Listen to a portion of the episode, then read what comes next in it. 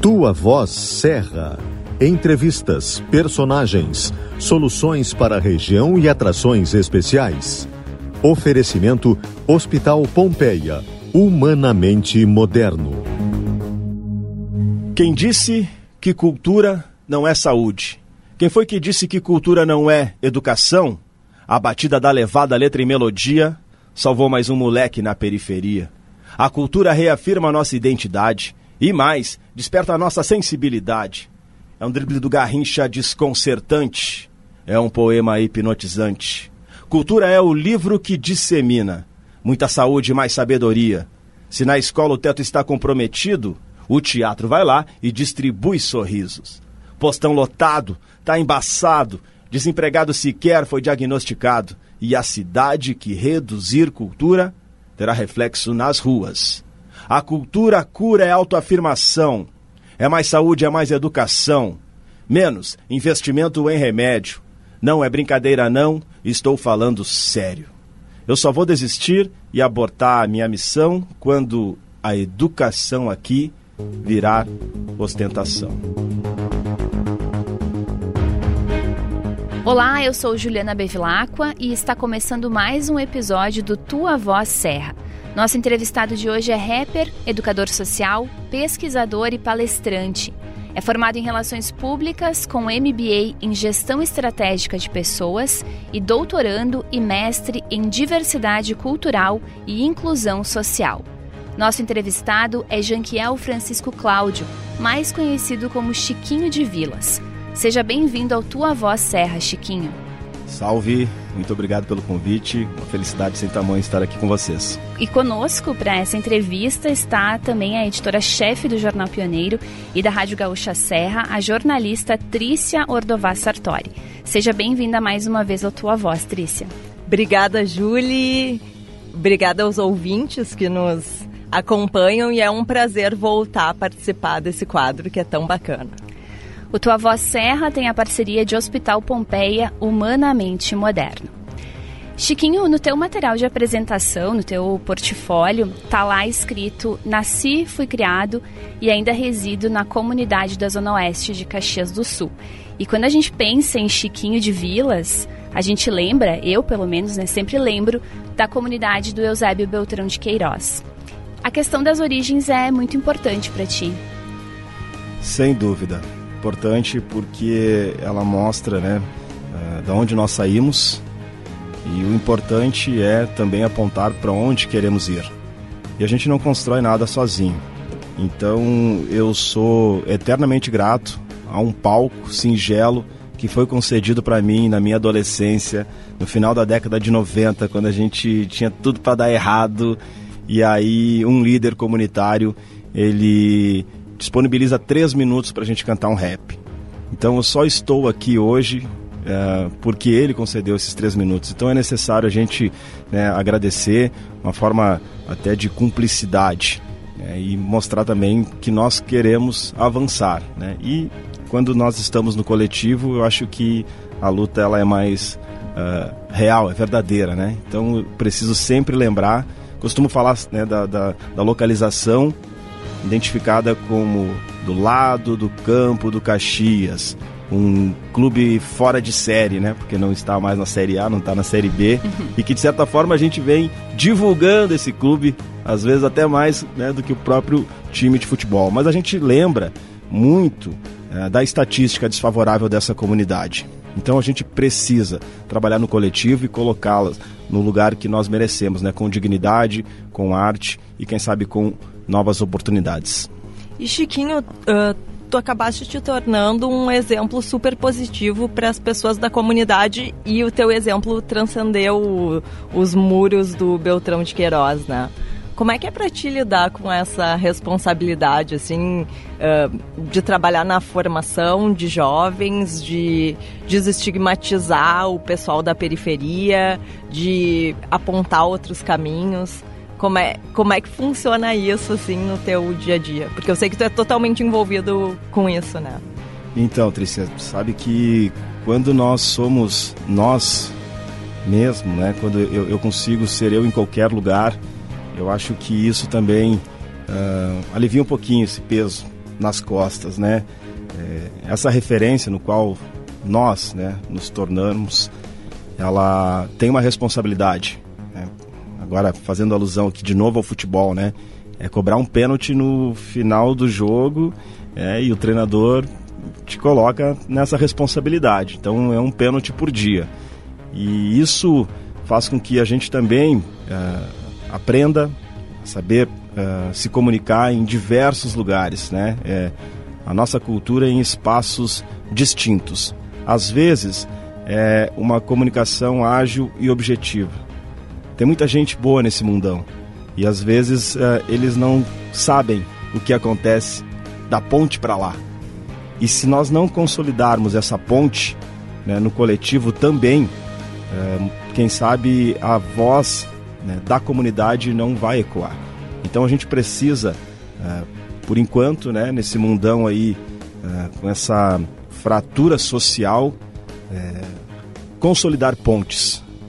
E essa eu acho que é a minha responsabilidade, né? Desde o primeiro dia que eu entrei na universidade, muito limitado, não sabia o que era um login, não tinha e-mail.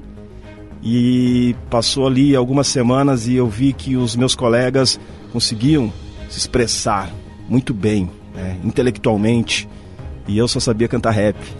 E eu disse: Quer saber? Eu vou cantar um rap. E aí, na minha primeira apresentação acadêmica, eu levantei a cabeça e disse: O meu trabalho é um rap. Isso no ano de 2000, 20 é, 21 anos, 21 anos. E olha só que louco isso, né? Porque se eu de repente é, quisesse fazer como eles, eu não ia conseguir fazer. Eu fiz um supletivo muito rápido, né? Eu fui um fracasso escolar na, no ensino fundamental, fui expulso de três escolas e foi o rap que me colocou nesse palco. E quando eu saio desse palco, uma senhora fala assim: Nossa, que legal essa música. Eu nem gosto muito, mas eu ouvi ali falar em educação, porque eu, eu copiei uma frase dos Racionais: cultura, educação, livros, escolas.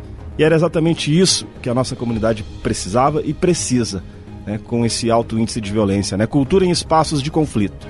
E essa senhora disse assim: "Que bom que tu estudou, menino. Parabéns". Eu não falei para ela, né, que não, né? Mas ela deixou assim uma sacada: voltar a estudar. E aí eu volto a estudar com a ideia de rimar a matéria. E eu nunca mais parei de rimar, eu nunca mais parei de estudar. E a gente foi né, passando de fase. Isso foi muito importante, sabe? Então eu preciso sempre uh, enaltecer, sempre colocar a nossa comunidade aquele palco. Né? Não foi na primeira pessoa, né? foi no coletivo. Então, por isso que ocupar vários espaços é o nosso plano de paz. Tem uma coisa que tu me falou um tempo atrás que eu adoro, já que tu estava falando na importância da comunicação, é sobre a importância de ser poliglota, né? Que tu aprendeu ao longo da vida. Eu queria que tu contasse assim um pouco essa tua percepção, já que tu falou em ocupar também diferentes espaços, enfim. Pois é, é isso. Eu descobri agora. Nós estamos sempre né, buscando informações, né, aprendendo, ouvindo. É, escutatória de Rubem Alves, né? Eu costumo falar, né, filosofia é fantástica, principalmente para quem trabalha com adolescentes, muda muito rápido, né? Então eu descobri que eu uh, hoje eu falo dois idiomas, né? Falo português, é, mais ou menos, né? Mas, mas falo, né? E o favelês. Então eu já tenho dois idiomas, né? Se precisar colocar no currículo ali, eu já tenho dois idiomas. Mas a questão do poliglota é exatamente isso, né? É conversar com o ancião da quebrada e fazer com que ele uh, entenda aquilo que, que a gente precisa uh, colocar na prática, né? concretizar, fazer uma atividade de hip hop. É, tá, mas espera aí, o que, que é isso? Então, saber se expressar, conversar com um moleque hoje de sete, quando nós estamos nessa sintonia, e eu acho que o nosso papo, né? Ele é reto com o menino de sete, com o Sião que já conhece cada buraco da quebrada. Eu acho que nós estamos na sintonia. Quando eu consigo conversar com o professor, com o professor acadêmico, com o diretor de uma multinacional, é, com a pessoa em situação de rua, com o apenado, eu acho que nós estamos, né, ah, fazendo esse trabalho. Ele não é fácil, mas é o escutatório, né? O aprender e ensinar também de Freire que eu acho que vai também avançando e ocupando esses espaços. E a gente vai aprendendo através das vivências. Acho que não está no livro, não tem uma receita para isso. E essa experiência de todos esses anos trabalhando com a cultura hip hop, é, que também, na verdade, quando tudo deu errado, eu me identifiquei como é, educador social, né? Quando eu fico desempregado ali em 2010, eu disse, cara, quer saber? Eu vou colocar no meu currículo agora Chiquinho de Vilas, rapper, educador social. E aí eu me formalizo e eu vou trabalhar uh, CREAS, CRAS, nos presídios, nas escolas, né, através uh, das artes do hip hop. Levando o hip hop, então, uh, como uma metodologia também na educação escolar.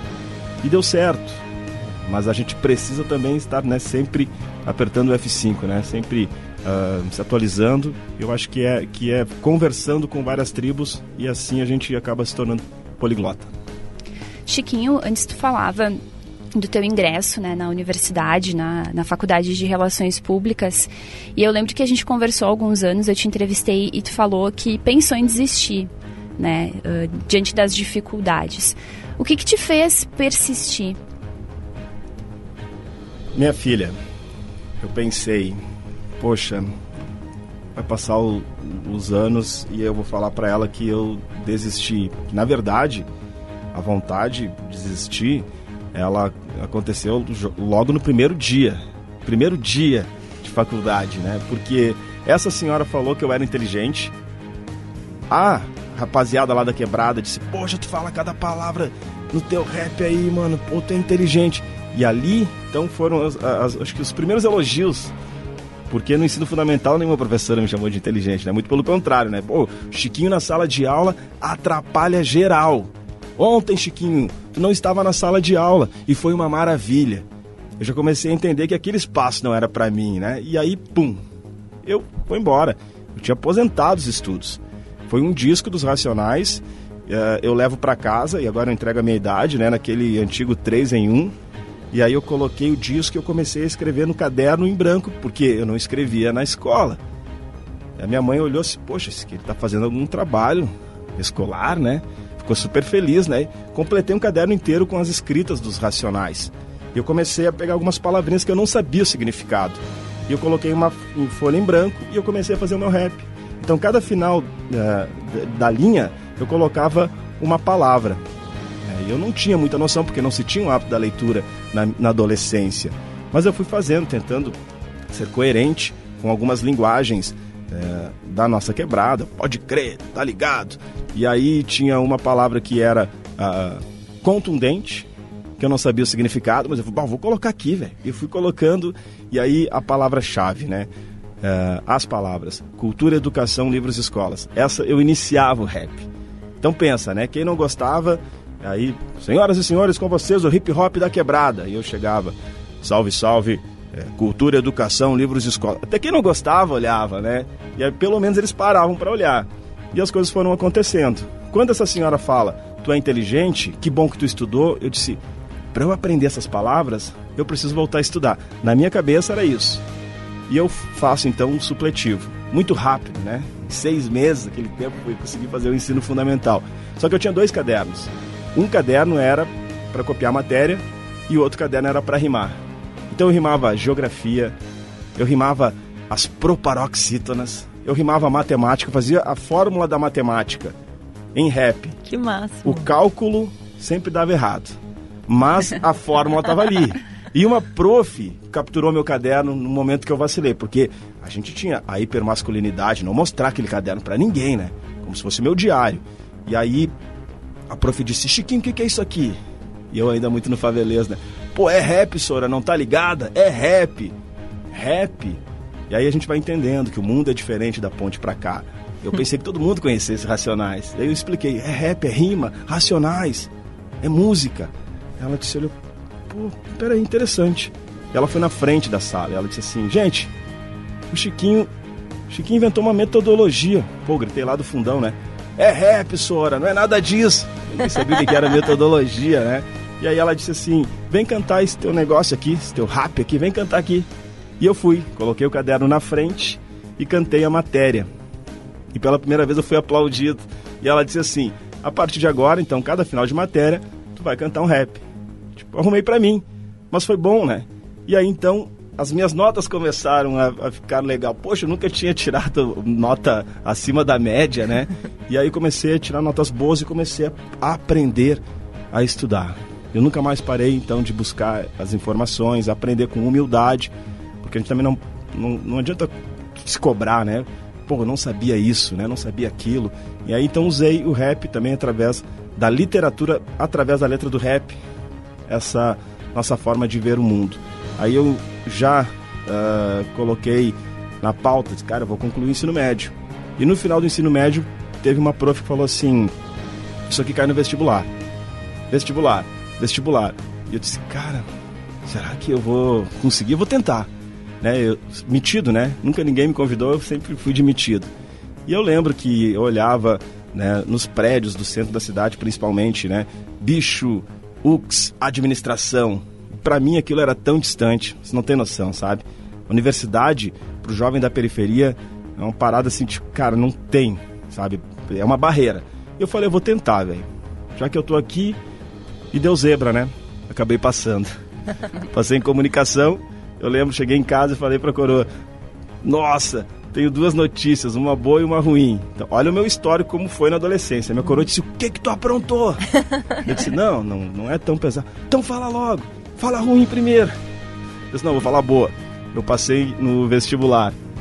Ela disse, mentira. Ela não acreditou. Eu disse, passei. Tá, mas que... tem notícia ruim? Sim, é. Esse valor aqui a gente precisa pagar todos os meses. que era praticamente o meu salário. Eu trabalhava de garçom. E isso, ó, o rap fez com que eu voltasse a, a estudar e trabalhar também, cara. E me blindar dos convites, sabe? Então isso foi muito importante. E foi aí então que ela disse: pô, vamos dar um jeito. Aí eu te ajudo aqui, vamos perguntar ali. Eu disse: não, mas a senhora não entendeu, são todos os meses que tem que pagar isso. Eu disse: quer saber? Vou atrás. E aí naquele, no, no ano que eu entrei, teve uma, tinha uma bolsa filantrópica para quem tinha baixa renda. Minha filha recém-nascida, a mãe da minha filha desempregada, disse: cara, tá aí, velho. E eu ganhei a bolsa filantrópica. Depois eu perdi e entrou uh, o FIES. Então fui salvo também por tudo isso, né? E as coisas foram acontecendo. Aí fui trabalhar na metalúrgica, né? continuei estudando. Por estar cursando uh, relações públicas, eu fui trabalhar dentro da área de recursos humanos, dentro dessa metalúrgica, e sempre fazendo rap. E sempre sendo eu. Então eu lembro que lá na universidade, quando tinha as festas, era o Chiquinho que fazia a rima. E eu sempre uh, procurei levar o trabalho acadêmico com a rima. Quem sabe, eu acho que foi o primeiro trabalho acadêmico uh, com o tema hip hop na Universidade de Caxias do Sul. E aí nós estamos aí, até hoje, né? Então eu nunca mais parei de estudar e de rimar. Uh, depois ganhei dessa metalúrgica uma especialização. Depois que eu saí, eu fiz um mestrado. E agora, se tudo der certo, final do ano que vem a gente conclui um doutorado, né? Então eu gosto de, de falar isso, né? Do fracasso escolar ao doutorado. Foi o rap, foi aquele palco, foi a senhora, foi o, o, líder comunitário, que hoje nós temos um centro cultural muito bonito, que é o Adão Borges da Rosa. Então, não foi sozinho, sabe? Por isso que eu tenho é, essa obrigação, sabe? De citar essa comunidade tão sofrida, né? Muitos dos nossos não vão mais voltar. E quem sabe se no meio do caminho, né, não a pedra né, de, de Drummond, mas a gente tivesse um palco no meio do caminho, tivesse essas possibilidades. Então, eu falo justamente porque a sociedade precisa compreender que nós precisamos trabalhar para diminuir essa desigualdade, né? Então é a diversidade cultural para buscar a tão sonhada inclusão social, né? E, e daqui um tempo, quando te chamarem no palco, vão chamar. E agora é com vocês, doutor Chiquinho. Olha só, o que será que, que a prof, a minha prof do sétimo ano, pensa disso, né? Uh, o ano, em 2020 a gente, uh, eu fiz um recorte da, da dissertação de mestrado e aí saiu o livro, né? Cultura hip hop nas escolas, né? Eu, eu brinco, né? A professora ficava de boca abrida com o meu português, né? e hoje nós estamos uh, uh, ocupando esses espaços, claro que com muito respeito. É, é necessário a gente, a gente compreender tudo isso. Hoje eu consigo uh, me colocar no lugar dos professores, né? sei da imprudência que eu cometi, mas eu também precisava me expressar naquele espaço, sabe? Então, hoje, como artista que entra pela porta da frente das escolas, eu compreendo melhor. Então, acho que é, é o tempo, né? É a vivência que vai fazendo com que a gente também consiga uh, aprimorar melhor o próprio diálogo, a compreensão. Nesse período pandêmico, quando, quando a gente fez agora o hip hop nas escolas, teve professores que cantaram rap junto com os estudantes. A gente crava um estúdio na sala de aula e eles cantam as suas realidades, são metáforas, onomatopeias, sabe? É a poesia crítica, né? sem perder a criatividade. E ali, os professores, com aquela batida seca, com a mensagem áspera. E eu vi no olhar dos professores um pedido de socorro. Gente, estou aqui. Pô, tinha cinco alunos, quatro estudantes, sabe? E eu disse, poxa, o hip hop precisa ocupar esses espaços e compreender, chegar com a direção, com a coordenação pedagógica. O que, que vocês precisam? Acredito que a comunidade né, precisa também consolidar essa ponte com as escolas, né? Uma escola é, que tem o apoio da comunidade é uma escola reforçada, né? Então, eu acho muito necessário, assim, ocupar esses espaços também. E como é que o rap chegou, a, chegou até ti? Como é que tu conheceu? Quem te apresentou? Foi o, o meu parceiro paulista, ele vem de São Paulo, né? O nome dele é Marcelo. Ele vem de São Paulo porque assistindo, olha que louco, assistindo o Jornal Nacional, a mãe dele, uh, desempregada, família desempregada, eles uh, ouviram lá na, na, década de 90 que a região serrana do Rio Grande do Sul tinha um, uma área metal mecânica muito forte e eles estavam admitindo pessoas de fora também. E ela disse: a gente vai tentar sorte. E eles saem da periferia de São Paulo e caem aqui na zona oeste de Caxias do Sul. E o paulista trouxe, literalmente, debaixo do, dos braços, alguns discos de rap. Né? A gente conhecia alguma coisinha, assim e tal, mas não era uh, tão profundo. Aí ele trouxe esse disco, né, que é o Escolha Seu Caminho dos Racionais, literalmente isso, Escolha Seu Caminho. E ele apresenta para nós, né? Eu sou do tempo do Walkman e a música dos Racionais tinha música que, que durava 8, 10 minutos, né? Já dava quase, gastava as duas pilhas, né? E era bem difícil para conseguir as pilhas, né? E aí então eu pedi emprestado para gravar na, na fita cassete. Só que aí veio essa, essa ideia de escrever o que o Mano Brown falava, né? É o raio-x do Brasil. Eu disse, cara, esse é o raio-x da nossa quebrada. E aí eu me identifiquei muito com isso, sabe? É, não se tinha, não tinha internet, a gente assistia o Yo MTV e naquele tempo nem todo mundo tinha parabólica e a gente só conseguia assistir Yo MTV na parabólica. E tinha um parceiro que tinha, e aí a gente, olha que doideira, né? A gente precisava marcar, ó, Yo vai ser às 11 horas do sábado. E aí a gente ia na casa do cara para assistir o Yo MTV. E aí a gente via alguns clipes, eu via uh, Tupac, também com aquela cara de brabão. É, alguém falou que para cantar rap tinha que fazer cara de brabão. E a gente usou aquilo, né? Meio que pasteurizado, né? Congelado. E quando eu cantei meu primeiro rap, eu usei isso, sabe? Fiz aquela cara fechadora no coração, uma manteiga, né? Mas fiz a cara de brabão. Na minha ideia, eu precisava disso para ser aceito. E não precisava, né? E também na caminhada, a gente descobre que não precisava disso, né? Vem Emicida falando sobre amor e a necessidade de falar, né? Eu acho que a revolução, ela, ela vem realmente através do amor. Os meninos que gravam, falo para eles hoje, mostra o teu piano, né? Mostra o dente, cara. Essa é a maior revolução, o amor. E aí eles, ah, é verdade, né, Chiquinho? Não, pode crer então. E isso aconteceu com a gente também. Então, saber interpretar, é, colocar o hip hop nas escolas com prudência é importante também. Eu sei que nem todo mundo ainda se identifica, tem pessoas que não conhecem ainda o hip hop, e eu tenho essa paciência é, de trocar essa ideia, porque quando a gente ocupa esses espaços, a gente amplia essas possibilidades. É, acho que a sociedade não compreende que, quem sabe, é, é a estatística dessa possibilidade, né? Porque a gente cansou da, da estatística da violência. E por muitos anos a Zona Oeste, o bairro Beltrão de Queiroz, Marechal Floriano, foi né, índice de violência. E a gente não quer mais isso, né? Não são só números, são pessoas que cresceram com a gente, são familiares. E a sociedade ganha quando a gente tem mais poesia e menos violência. Então acredito muito. Cultura e educação de mãos dadas. Acho que é por isso que eu estou aqui conversando com vocês hoje. E, e tu citou novamente o, o hip hop nas escolas. Esse teu projeto é premiado, né? Projeto premiado em 2019, é, Brasil Criativo, é, nível nacional, e também o Prêmio RS Educação, que eu, que eu brinco que é o nosso gauchão, né? Pô, meu time não ganha o gauchão e o hip hop ganhou o gauchão e ganhou um prêmio nacional. É, o Murilo Gan entregou esse prêmio para nós lá em São Paulo, né? Pô, o cara que fala sobre criatividade, muito bem. E aí a gente apresenta a metodologia, que para mim eu acho que foi isso, né? Depois eu entendi o que, que era metodologia, né? Quando dá certo. E aí eu consegui uh, repassar isso. É, a galera coloca as ideias, as suas palavras e a gente vai formando então essas rimas uh, coloca uma batida de fundo, que o, que o rap é isso, né? Ritmo e poesia.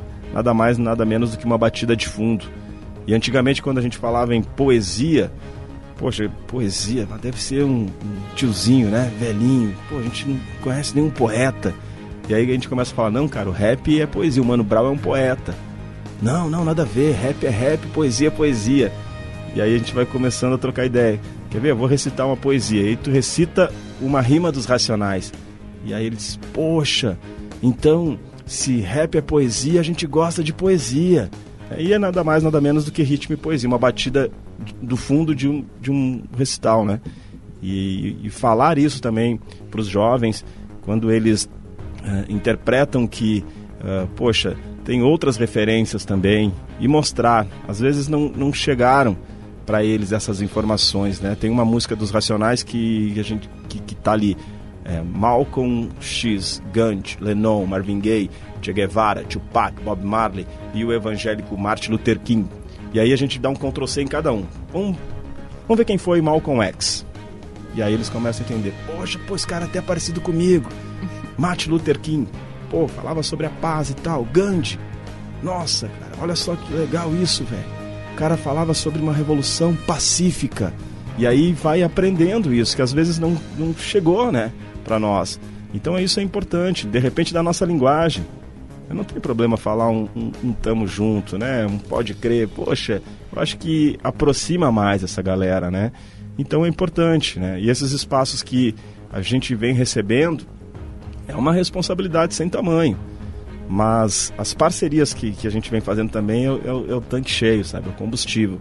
Empresas patrocinando, a gente ocupando esses espaços através de leis uh, de incentivo. É, ou também quando eles querem colocar o hip hop dentro da feira do livro. Nossa, é uma resposta. Eu fico muito feliz quando a gente ocupa esses espaços. A gente viajou em 2018 o Brasil. É, concedi uh, palestras no sul, uh, no Agreste, que é, eram senhoras uh, que estavam se alfabetizando no noturno. Ai, que emoção. Então pensa, não, eu, eu pensei assim, cara, o que eu estou fazendo aqui? O que, que eu vou falar para essas senhoras, cara? Lá no Nordeste, meu sotaque é diferente, cantando rap. E aí teve uma, uma gerente que falou assim: olha, Chiquinho, é, não é fácil, tá? Essas senhoras, né, já têm né, um histórico grande. E, e, ortodoxas, tem coisas que elas não gostam. Não gostam e pronto, né? E tá certo, né? Aí eu pensei, cara, o que, que eu vou falar aqui? Que que eu vou... Se eu chegar cantando um rap, pode crer, nós, tá ligado? Não vai dar certo.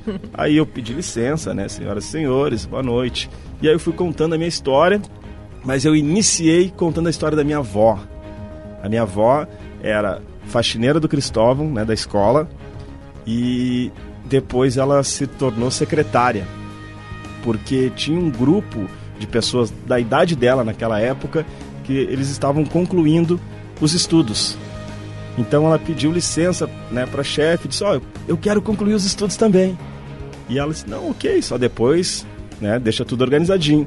E ela concluiu os estudos ela gostou tanto e ela se formou em letras.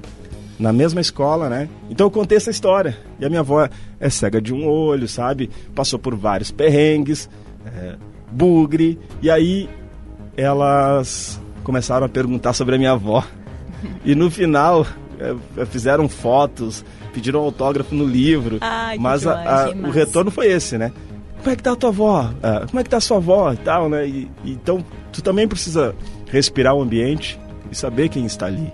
É, o bom seria realmente dar um rolê antes para conhecer aquela real, realidade, né? Mas eu acho que é isso, né? Um, um aprendizado e, e, é isso que, que nos mantém de pé. É, humildade cada vez mais para aprender e querer buscar mais e mais. Mas isso também é um pouco que falta no mundo, né? Esse olhar para o outro, olhar para o ambiente, uh, perceber uh, que existem muitos microcosmos diferentes do, da bolha que a gente vive, né? Sem dúvida, sem dúvida, porque eu preciso me colocar no lugar do próximo, né? Caso contrário, é, é a minha bolha e pronto. E eu acho que, que a gente vem fazendo isso aos poucos, né? preciso fazer mais por exemplo, eu ainda não me sinto à vontade dentro da universidade, sabe? Historicamente. E eu percebo que agora no doutorado eh, a gente tem um, um respaldo muito maior, a gente tem um, um aporte né, dos coordenadores, as pessoas que conhecem já o nosso trabalho. Eu estou eh, concluindo na Fevale em Novo Hamburgo. É, e foi muito legal, assim, desde o primeiro dia. Mas quando eu iniciei o mestrado, eu olhei para o lado e disse, cara, o que, que eu estou fazendo aqui, meu? Galera intelectualizada, e eu só cantando meu rapzinho aqui na humildade, né? Mas uh, é importante também. Eu penso assim, poxa, hoje eu estou aqui, mas quem sabe amanhã os nossos, né, estarão ocupando esses espaços. Acho que isso também é diversidade. Então, de repente, se eu fui um dos primeiros, é, é importante também eu respirar, é, ouvir, me colocar no, no lugar do, do, outro, compreender isso, né, compreender esse, esses espaços. Não é fácil, mas acho que nós a gente precisa seguir, né? As coisas estão acontecendo. E teve ou tem preconceito na universidade? Tem, tem sim. Inclusive de professores, né? Tem bastante. É, desde a graduação, né? Desde a graduação. Algumas coisas eu prefiro até nem comentar, assim, né? Porque hoje eu sei que pessoas é, pensam diferente. Então compreendo também, acho que é necessário a gente, não, tá tudo certo, de repente faltava informação. Mas eu lembro que em um episódio a gente colocou um clipe do Poetas de Vilas. Foi o primeiro videoclipe da Serra Gaúcha do gênero rap. E a gente fez dentro do Beltrão de Queiroz. É, infelizmente, esse clipe, quando a gente olha, muitos dos jovens que participaram do, do, do, do clipe não estão mais aqui. É triste, né? Mas a gente, a gente tem mais de 10 pessoas que morreram nesse clipe. Nossa. Mais de 10 pessoas. Só que para nós foi muito importante, porque esse clipe ele propagou poetas no, no cenário estadual. É, eu lembro que, que, nos domingos tinha um programa chamado Hip Hop Sul. É, e ali rodava para o estado inteiro. E eu lembro que as pessoas assistiam né, esse, esse programa então foi uma referência para nós colocar o Beltrão de Queiroz não na página policial, mas na página cultural. E eu, em algum momento, eu entendi que eu pô, achava legal colocar isso no meu trabalho acadêmico. E quando eu coloquei dentro da universidade, alguns questionamentos, né? Poxa, quem me garante que essas pessoas aí não vão me assaltar no centro da cidade? Por quê? Por serem pretos, né? Ou por não andarem uh, né, no conceito deles, bem vestido. Né, foram vários questionamentos, mas automaticamente a própria turma conseguiu uh, uh, justificar né, ou dar um, uma crítica para as pessoas que falaram isso, sabe? Mas às vezes aparece. E, e, e o pior não é isso, o pior é quando tu olha na bolinha dos olhos e as pessoas não falam, mas e tu sente isso né, que é esse o preconceito. E a gente tem um radar, viu? A gente tem um radarzinho que em alguns momentos a gente consegue identificar isso, sabe? Como que você vai cobrar se essa pessoa não falou, mas você sentiu? Então, são vários fatores, sabe? Às vezes isso também uh, faz com que a gente pense, será que vale a pena a gente seguir ou não? Mas com a, a união, por isso que a cumplicidade, a assiduidade dentro da comunidade, entrar nos becos, sabe, nas vielas e entender que tem muita gente por nós. Isso que me dá força, assim, cara, eu vou tocar porque eu sei que a Dona Maria, lá do bairro Beltrão de Queiroz, ela levanta essa bandeira. Eu vou tocar porque o menino de sete anos, uh, ele, ele está com a gente. Então acho que isso é, é força, sabe? E de repente também não fez com que a gente parasse no meio do caminho. E tem essa questão uh, que tu trouxeste, falando um pouco do estigma da periferia, né? De como ele é percebido. Eu queria que tu aproveitasse e contasse para nós sobre esse teu novo projeto aí, o Mosaico na Quebrada, que também tem como finalidade mudar a percepção das pessoas sobre o que elas enxergam no Beltrão, né? De como elas enxergam o Beltrão. Sim. É, eu, eu vejo agora vários movimentos principalmente da, da, da cultura popular, é, colocando o, o, a periferia nesse novo centro, né? Se é que a gente pode falar assim. É, mas eu ainda vejo que é, a gente pode evoluir mais, tendo em vista aí esse o próprio índice aí que a gente tem dessa desigualdade. Tem muita gente aí que, que poderia contribuir, sabe? E aí em um momento fazendo uma palestra dentro de uma quebrada. Eu apresento os elementos do hip hop, como de praxe, eu canto um rap, e aí tem algumas imagens. E uma imagem que eu tenho, que eu gosto de apresentar, é o bairro Pachuca, no México. E não só por ser um bairro colorido, uma quebrada, né? Toda pintada em mosaico, né? O, o efeito nós por nós que eu falo e, e, mas eu percebo que as crianças se identificam, eles enxergam aquela imagem, eles, uau, que legal. E aí teve um, um menino que disse assim, Chiquinho, por que a gente não faz isso aqui? Aí veio outro moleque e disse, pô, não viaja, meu. Né? Quando a gente fala um balão e o outro né, quer proibir. aí eu disse, não, gostei disso, cara. Fala mais sobre isso. Aí ele disse, sim, ó, a gente pode pintar a minha casa a do meu tio que é do lado e, e a do vizinho que é do outro, pelo menos três. Ele já foi barganhando, né? Pô, peço pro tio, peço pro vizinho, são três. Aí o outro, quem é, quem é que vai dar a tinta? Ah, o Chiquinho, né? Eu disse, não, três casas a gente consegue. Fala mais, fala mais. Aí vem um outro moleque, não, então vamos pintar toda a vila. Vamos pintar toda a quebrada. Eu disse, como que a gente vai pintar? Aí eles foram, é, um perguntando pro outro e tal. Mas gerou essa possibilidade. Aí eu disse, cara, olha que louco, né? Se a gente pintasse, pô, de repente eu não preciso mais mostrar o Pachuca e mostrar o nosso bairro. E aí, tempo passou, encontro a Jéssica De Carli, arquiteta, né, que está fazendo um, um baita trabalho com o Instituto Samba, é, principalmente aí na arte urbana. E eu troco essa ideia com ela. Ela disse, cara, que louco isso, velho. Eu disse, pois é, né? Se a gente fizesse 20 casas aqui, ela disse: Não, a gente tem que fazer todo o bairro. 120 casas. Foi? Beleza, mas aí a gente pode fazer então as escadarias também, em formato de mosaico, como acontece e tem no Rio de Janeiro. Ela disse: Demorou, vambora. E nós estamos aí já há alguns meses falando sobre isso. A gente foi nas favelas do Rio de Janeiro né, para pesquisar como eles fizeram todo esse trabalho. E agora, já no dia 4 de dezembro, a gente inicia a escadaria, aquela que dá acesso, né? Quem desce ao estádio centenário e quem sobe é o futuro uh, um espaço ali que é, o, que é o recanto. Então, a nossa ideia é colorir aquele espaço, é criar mosaicos e quem sabe, por que não, né? Um ponto turístico dentro da quebrada.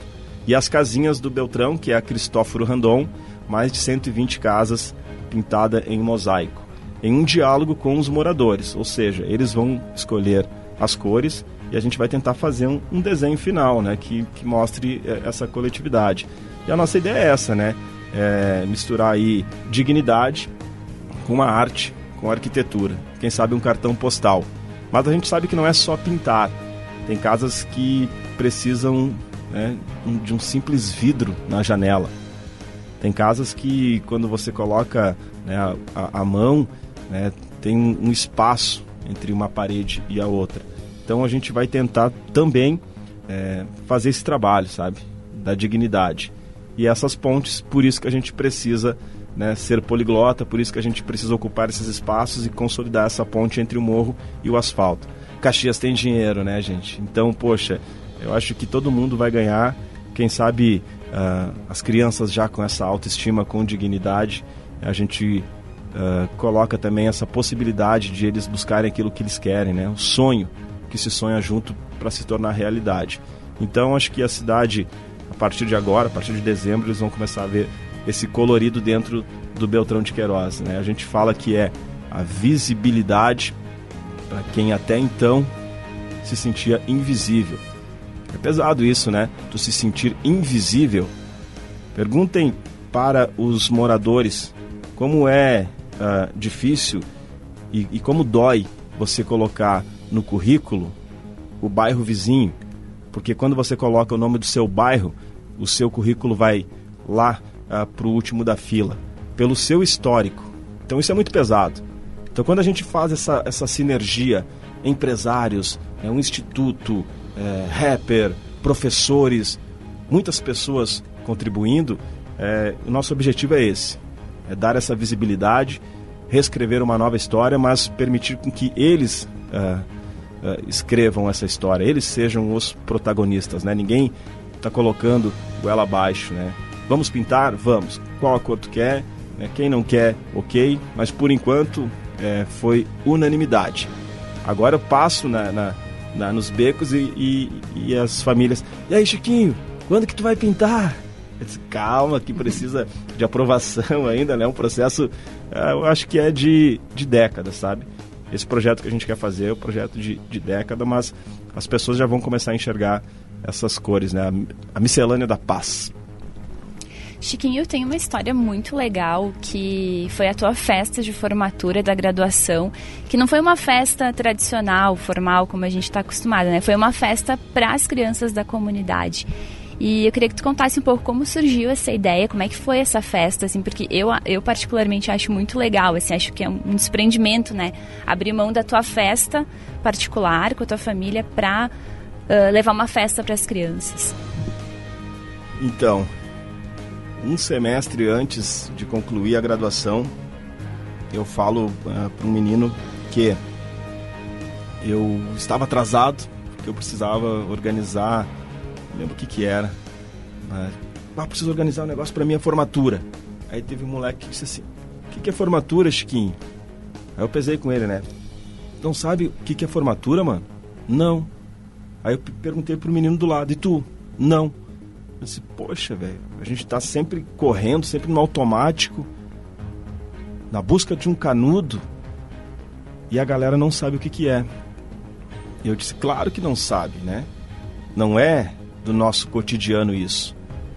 Eu disse, poxa, eu preciso mostrar, uh, principalmente para as crianças, né?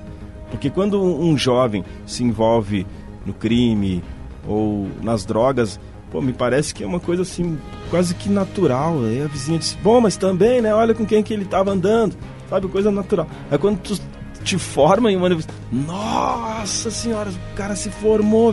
Teria que ser o contrário isso, né? Eu disse, vou fazer uma festa comunitário. Uma, porque para fazer uma festa, aquela padrão uh, de formatura, também é caro, né? Aí, na, na verdade, eu aproveitei, né? Disse, eu não vou fazer essa festa, vou fazer uma festa comunitária. Claro, não tinha dinheiro para fazer a festa aquela, né? Se vou fazer essa aqui, vou pedir ajuda para todo mundo e não vou gastar, né? Já aproveitei, né? E, de certa forma, a galera abraçou, sabe? Muita gente ajudou, guloseimas, uh, refrigerante, algodão doce, grafite, né, o pessoal uh, levou arte cênica e aí a gente fez dentro da associação do bairro é, para mais de 100 pessoas. A gente conseguiu transporte para as crianças do Reolon, Mariane, Tijuca, né, mais Marechal e Beltrão. E aí eu fiz uma, um discurso de formatura. Disse, ó, oh, gente, voltem para casa, né, quando acabar e, e, comentem com os pais que vocês estavam em uma festa de formatura aqui na Quebrada, certo? Cara, foi muito legal. Quando eles chegaram no, no ônibus, eles chegaram gritando meu nome, né? Chiquinho, Chiquinho. E a gente fez a festa então justamente para isso, sabe? Foi para mostrar para eles que é possível. porque muitos a, a, se identificam, né? Tem moleque hoje que diz, poxa, Chiquinho, depois que tu fez uma oficina de rima na minha escola, eu me tornei poeta, sabe? Uma simples oficina, sabe? Nada de algo diferente, é um papo reto, contando como aconteceu, e ele se identifica, o cara falou, meu, tu é parecido comigo, velho. Tu tem a mesma história, por que, que eu não posso? Então foi essa a ideia, foi mostrar para eles que é possível. Não é fácil, de repente para nós é um pouquinho mais difícil, mas se a gente precisar de um dom, né? Não, não curto muito falar isso, mas se precisar de um dom tem que ser o dom da disposição, sabe? A gente precisa estar disposto para buscar né, esses espaços. Quem quer, né? Quem não não não, não tá afim, quer um, um curso de capacitação, quem quer ser empreendedor, precisa estudar sempre. Então eu acho que, que a cultura popular também precisa fazer essa ponte né, para dar esse gás nesses jovens, porque a evasão escolar também está muito grande e a gente tem essa estatística né, do jovem que uh, para no meio do caminho e a gente tem também essa estatística que não é coincidência né, da violência. O jovem que parou no meio do caminho. Então a nossa ideia é essa, né? Revolucionar também através da educação e ocupar esses espaços. Então foi, foi a primeira festa de formatura. Eu lembro que a gente recebeu o, o prefeito na época, a gente recebeu alguns vereadores na época, né? E, e eu costumo brincar, né? É, de uma forma muito fraterna. Eu não convidei e eles foram lá porque eles queriam saber quem era o Chiquinho. Como eu sou um cara muito educado, né, eu recepcionei e achei muito legal. Também fui aprendendo com, com, com esses espaços, né, a importância também de recepcionar as pessoas, né, e, e foi legal. Né, espaço que era formatura também com, com vários uh, perfis, né, era, eram as crianças, os artistas, né, e chegou o, o, prefeito da cidade e tal. Então foi, foi muito bacana, sabe? Foi bem importante, assim, é, para nós. Eu lembro que, que o jornal ainda deu destaque, né? A primeira festa do RP. É, isso também é importante, né? E, e às vezes as pessoas que não conheciam começam também a, a conhecer essa caminhada que não foi minha, né? Foi no plural. Chiquinho, e tu já percebe essa transformação acontecendo? Tu já tá colhendo os frutos desse teu trabalho com a gurizada? Sim. É, eu não tive uma, uma prof, desculpa aí, professora, mas eu não tive uma prof assim que, que eu lembre assim, poxa, essa professora mudou a minha vida. É porque eu era muito terror, né? Eu era difícil. Mas eu sei que, que muitos uh, contam essa história, assim, pô, aquela professora lá mudou minha vida, professora de história, de português e tal. Isso é legal. Para mim, meu professor foi uh, Mano Brown.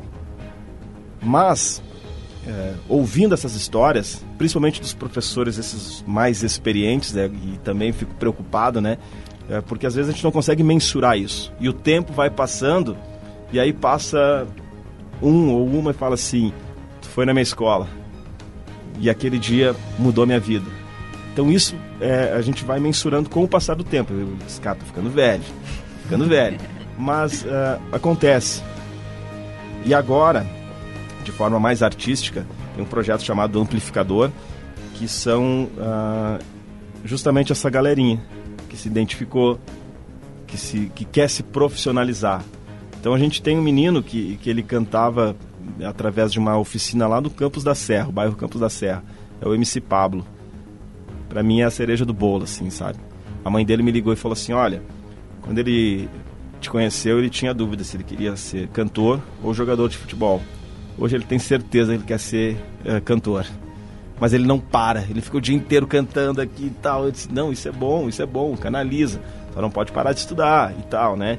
E agora ele, ele está já trabalhando, um menor aprendiz, já fazendo a, a sua trajetória é, e eu sei que tem outros e outras, né? O pessoal, as meninas que fazem o, o slam, né? slammers, que também recitam as suas poesias e, segundo o relato, foi através do cultura hip hop nas escolas. Então a gente consegue visualizar, uh, artisticamente falando.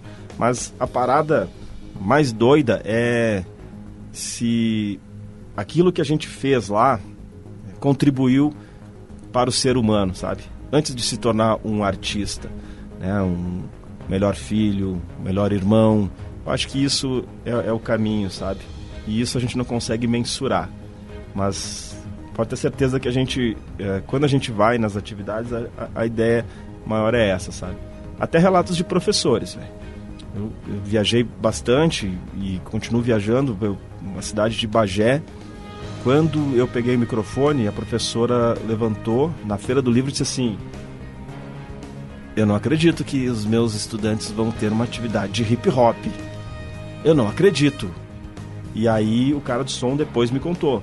E ela impaciente, impaciente, impaciente. Eu fui cantando, fui recitando uma poesia aqui, tal, tal. Aí no final chamei um, alguém, né? Que, oh, quem quer fazer uma rima aqui? Aí foi um menino. Esse menino, ele perdeu o pai. É, uma situação aí de violência. É, depois que me contaram, levou 14 tiros. E cada tiro era uh, um valor que ele ficou devendo. Uma outra parada e tal, né? A gente nem pode falar muito sobre isso. Mas ele não falava mais. E aí quando ele pegou o microfone, ele fez uma rima.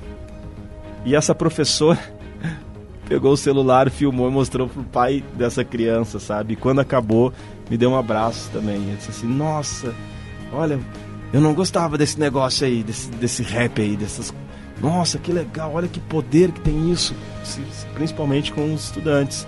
Então, esse quebrar o padrão, eu adoro isso, sabe? Eu acho maravilhoso, cara. A gente chega, é meio estilo de rua, meio maloqueiro e tal, bate na porta da escola, eles olham de cima a baixo e falam assim: Pois não?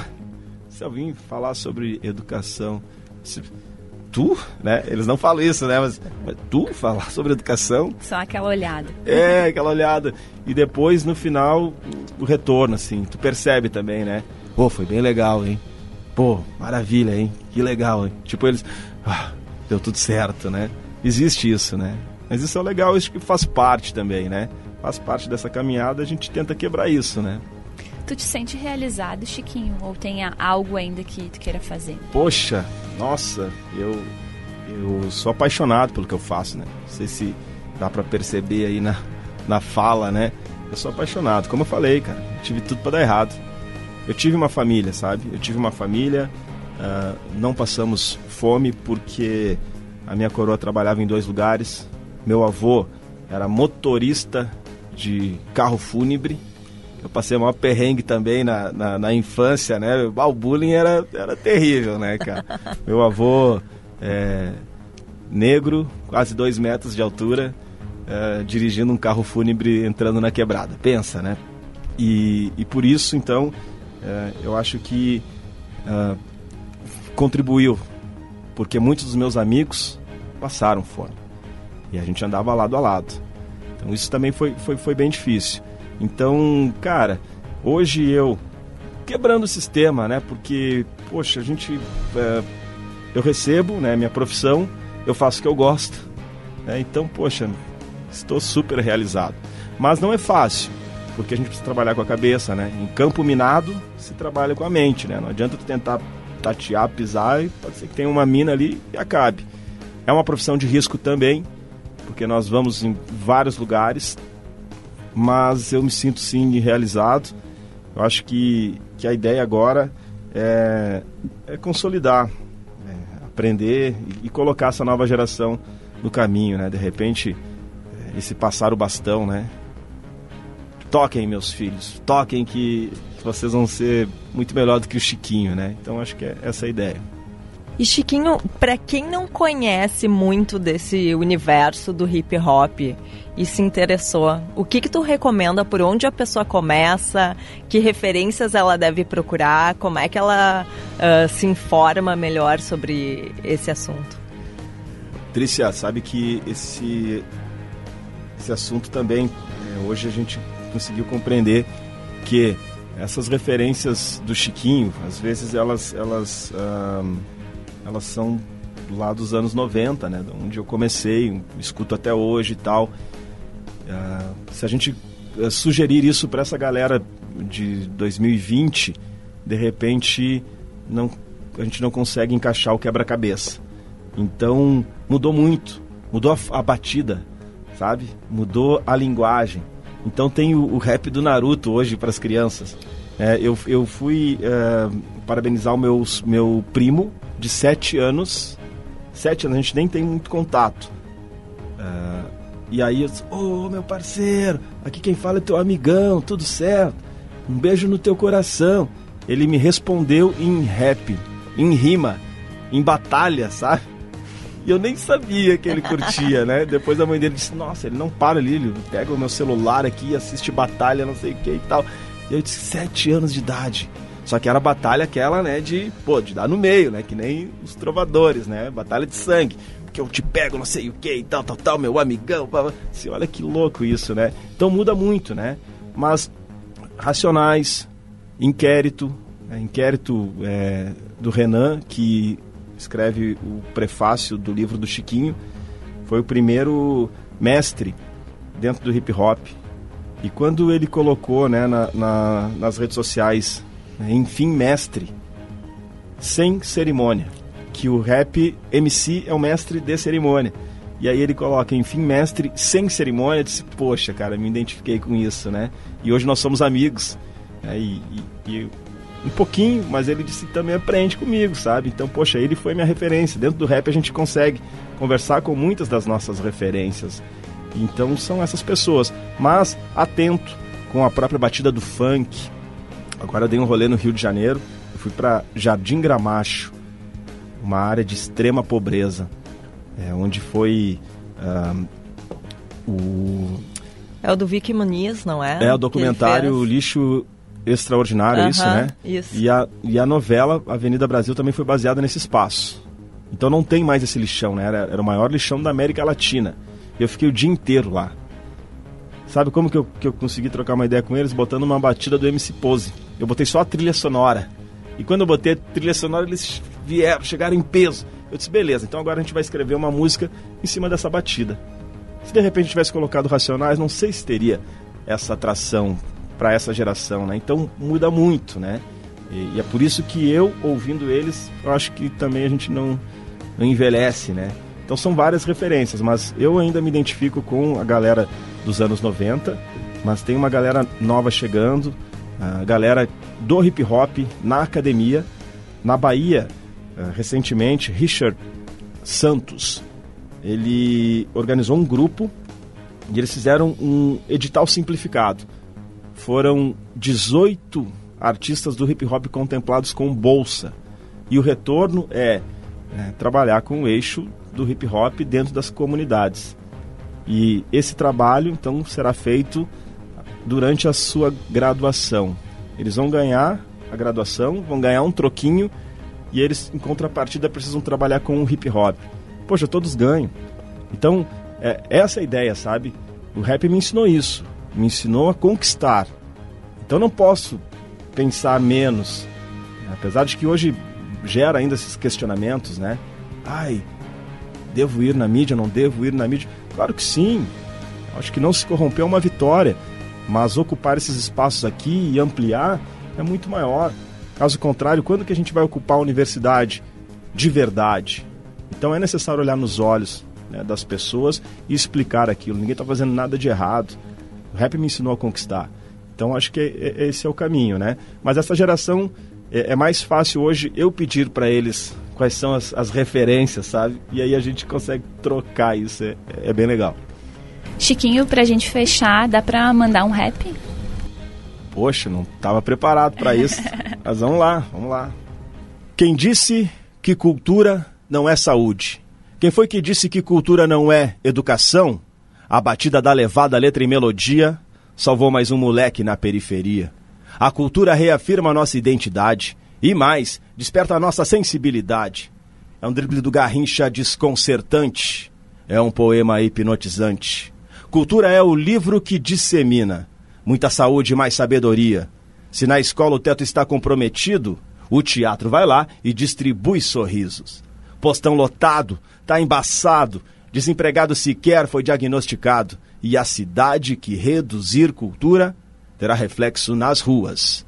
A cultura cura é autoafirmação, é mais saúde, é mais educação, menos investimento em remédio, Não é brincadeira, não, estou falando sério. Eu só vou desistir e abortar a minha missão quando a educação aqui virar ostentação. Muito bom, muito bom. Para quem não estava preparado, né? Foi ótimo. é verdade. Imagina se estivesse, é. né?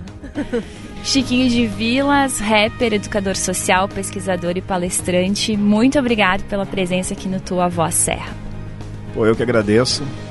Obrigado pelo espaço. Hoje posso falar que respeito muito o trabalho de vocês e são minhas amigas, né? Acima de tudo, então fico muito feliz e me senti muito bem acolhido aqui por vocês. Salve geral! Obrigada, Chiquinho e Trícia também. Obrigado pela participação mais uma vez no Tua Voz Serra. Obrigada, Julie, pelo convite. Eu adorei voltar o tua voz e adorei estar aqui com o Chiquinho, que é uma pessoa que eu acompanho e admiro de longa data. Um beijo. O Tua Voz Serra vai ficando por aqui com a parceria de Hospital Pompeia Humanamente Moderno. A edição é de Daniel Reis.